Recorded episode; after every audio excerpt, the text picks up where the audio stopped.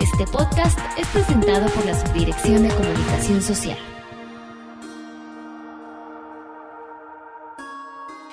¿Qué tal? Bienvenidos como cada lunes a una emisión más de nuestro podcast institucional FIRA Informativo, iniciando esta semana laboral con un tema que nos parece muy relevante compartir con ustedes y que tiene que ver con el desarrollo de uno de los sectores a donde FIRA canaliza sus recursos y apoyos, que es el sector forestal.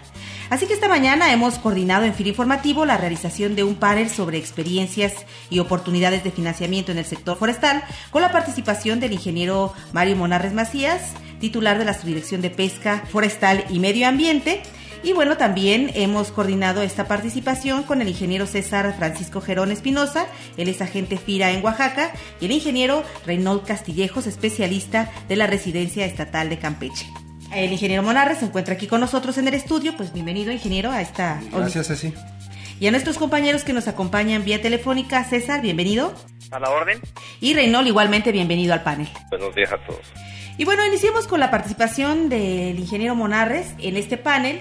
Y bueno, que desde hace ya algunos años ha venido también participando en la parte de forestal. Y bueno, hablamos, ingeniero, acerca de esta participación que ha tenido la institución a través del Fondo Nacional Forestal. Y lo que podemos hacer es tener un breve contexto acerca de la oferta de FIRA en este sector, ya sea de manera directa o a través del fondo. ¿Qué nos pudiera comentar al respecto?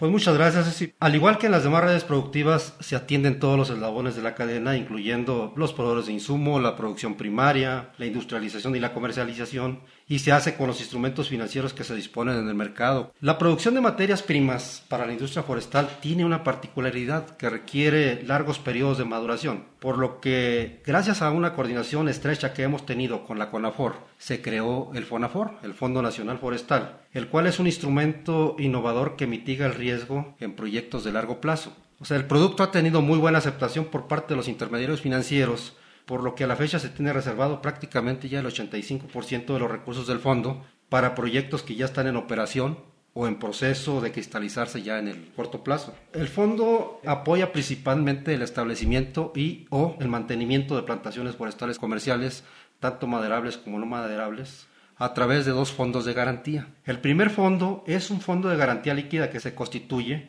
para garantizar a los intermediarios financieros hasta el 20% del monto del crédito. Y el otro fondo, el de garantía para pago de intereses, cubre los intereses hasta el equivalente al 10% en tasa que se genere durante el periodo de gracia del proyecto, es decir, hasta que la plantación empiece a generar capacidad de pago.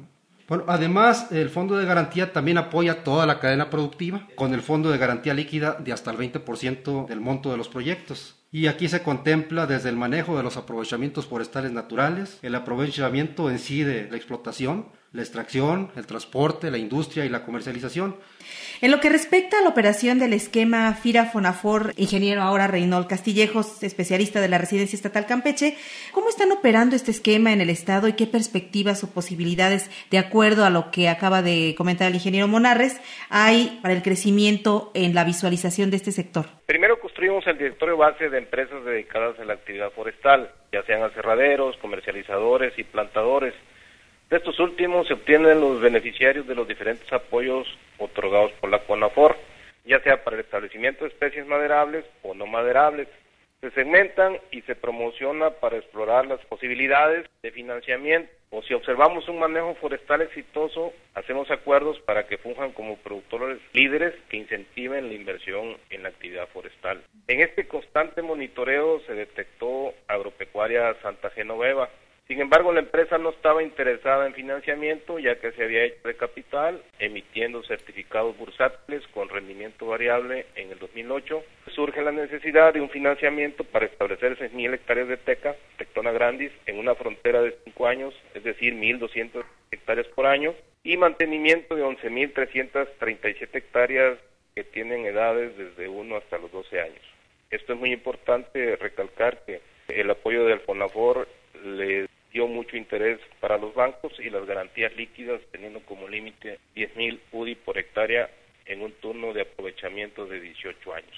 Las perspectivas de crecimientos que visualizamos para el estado de Campeche es con especies de turno medio como la melina, melina arbórea, la cual dependiendo de la calidad de sitio se puede cortar entre los 6 u 8 años posee un color claro para entintarlo en el color deseado y posee buena trabajabilidad. Muy bien, ingeniero. Pues sin duda lo que nos comentas, pues respecto a este proyecto de Santa Genoveva deja un precedente pues interesante en el aspecto de poder motivar a otras empresas y productores a detonar más inversiones en el sector forestal.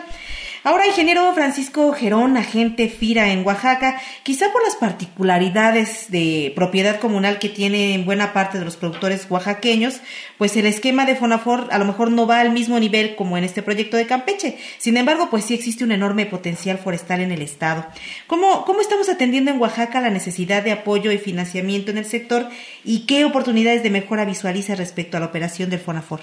Ceci, gracias por la invitación a participar en el panel. El estado de Oaxaca se caracteriza porque un gran porcentaje de la tenencia de la tierra es de tipo comunal y ejidal. Hablamos de casi un 80%. Y yo agregaría como otro factor muy característico que es su tipo de organización y de actuar, el cual se basa en usos y costumbres. Pero además de eso, por otra parte, es muy cierto el Estado ocupa el cuarto lugar nacional en volumen de producción con 450 mil metros cúbicos aproximadamente. Incluso el Estado es líder nacional en el tema de la certificación internacional de buen manejo forestal, en este caso otorgado por la FSC. Y precisamente por esto que comento, la atención de las necesidades de financiamiento y apoyos debe de ser muy bien enfocada y dirigida, estratégica. En Oaxaca estamos trabajando con el enfoque de red de valor, de tal manera que nuestros esfuerzos particularmente están dirigidos en primera instancia a la actividad primaria, directamente a comunidades líderes. ¿Qué hacemos con ellos? Les calificamos líneas de crédito de avión cuenta corriente para sus aprovechamientos forestales, pero también estamos atendiendo sus necesidades de corto y largo plazo, también mediante líneas de crédito específicas para inversiones fijas para sus actividades industriales como los aserraderos, estufas de secado, incluso en tres comunidades de ellas apoyamos sus fábricas de muebles. Por otra parte, también apoyamos el tema de la comercialización particularmente a través de una empresa comercializadora denominada Icofosa, precisamente integrada por tres comunidades y quienes tienen una administración independiente y que es un modelo exitoso reconocido nacional y hasta internacionalmente. Y bueno, finalmente, el FONAFOR ha venido a complementar de manera importante, estimulando una mayor participación crediticia en el sector forestal. Esto nos hace generar mayor operativa y sobre todo dando confianza a la banca y a los actores de la red forestal, como es la actividad primaria, en este caso las comunidades, la industria y los comercializadores. Respecto a la operación de Fonafor, ingeniero Monarres, comentaba ahorita, pues sí, sobre la importancia de apoyar la cadena. De manera general, ¿qué oferta tiene FIRA que pueda ser diferenciadora y que les pueda dar a nuestros compañeros una herramienta de promoción diferente, diferenciadora a lo que ofrece cualquier otra institución o bien complementaria que pueda ser bien aceptada por bancos e intermediarios. Mira, yo creo que es muy importante que podamos aprovechar este producto que es el Fonafor, el cual en principio le ha dado muy buena confianza a los intermediarios financieros. Por otra parte, el sector forestal pues ofrece oportunidades también en proyectos sostenibles en donde también tenemos la oportunidad de manejar algunos beneficios hacia las empresas y con ello podamos darles un mayor impulso a, este tipo de proyectos.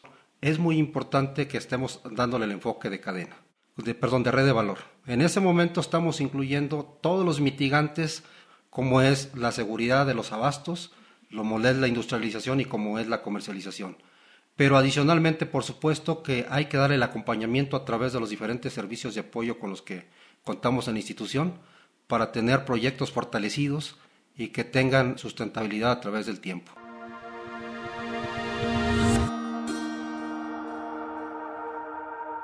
Bueno, pues ahora sí hemos llegado al final de este panel. El tiempo es pequeño en fin informativo, pues esperando que la información le haya sido de utilidad. Ingeniero Mario Monarres, eh, titular de la Subdirección de Pesca Forestal y Medio Ambiente, muchas gracias por acompañarnos esta mañana con sus comentarios. Gracias, Ceci. Un saludo a todos los compañeros. Ingeniero César Francisco Gerón Espinosa, agente de FIRA en Oaxaca, igualmente, gracias por su participación en este panel. De antemano, gracias por la invitación. Y finalmente, ingeniero Reynold Castillejos, especialista de la Residencia Estatal de Campeche, pues agradecemos también tu disposición para compartir con nosotros las experiencias que tienes con respecto al sector forestal en este podcast. Gracias a todos. Para más información, acérquese a cualquiera de nuestras oficinas FIRA en la República Mexicana a través de nuestro portal de Internet. La Subdirección de Comunicación Social presentó